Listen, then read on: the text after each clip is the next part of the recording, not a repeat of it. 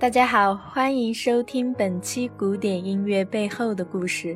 今天与您分享的这首乐曲是柴可夫斯基飞升国际的第一部交响曲，它就是创作于1877年的 F 小调第四交响曲。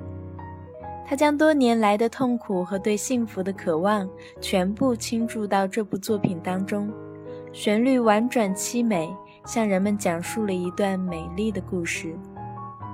故事的女主角是梅克夫人。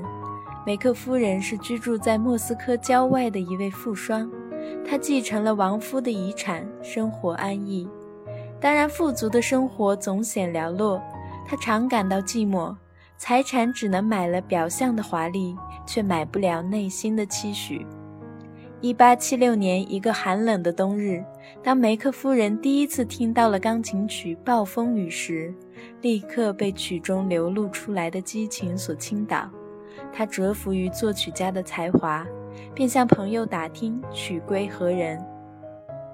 正是柴可夫斯基，而且他正陷入经济困难。梅克夫人立刻决定资助这位天才，让他能够创作更好的作品。和老柴一样，梅克夫人也是一位极其腼腆的人，平时除了听音乐解闷。并不热衷社交，他选择以书信的方式联系。为了让老柴能够接受自己的善意，同时也不挫伤这位高傲而敏感作曲家的自尊，他这么说：“很欣赏您的才华，希望能为我创作一些曲子，并接受应得的报酬。”对于身陷贫瘠的老柴来说，梅克夫人就像圣斗士的雅典娜，在1876年。老柴为他写了第一首钢琴曲，随后两人的书信往来愈发密切。频繁书信中，双方倾慕之情也开始增长。老柴曾提出想与梅克夫人见面，但他生怕蒙面之后就不能无拘无束地交流了，所以两人的沟通始终仅限于书信。这并不能阻止老柴对梅克夫人的仰慕。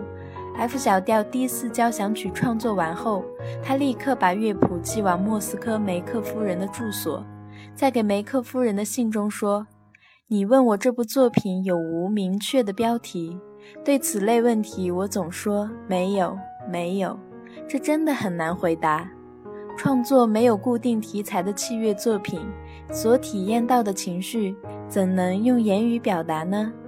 所以，我想把它先献给你。”我知道你准备在其中找到自己内心的感受和思想的回声。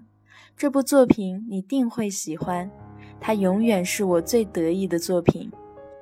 它是一座纪念碑，代表着这个时代在深重的苦难、悲哀和绝望中看到了希望的光。这道光来自作品所体现的那个人。梅克夫人认为体现有些不妥。而老柴也接受他的建议，没有将梅克夫人的名字署在首页，只表明献给最挚爱的朋友。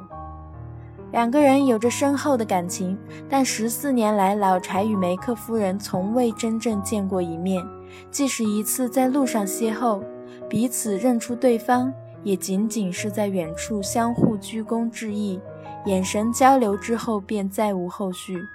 这并不代表两个人形同陌路。梅克夫人将自己对老柴的爱藏在心灵深处，这是对自己爱情最好的诠释。也许就像我们说的那样，人生若只如初见。如果您有任何建议和心里话想对我说，请在微信公众号中搜索“知乐古典音乐”并添加，在那里给我们留言。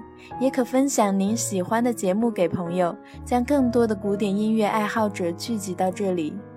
感谢你的聆听，下期节目再会。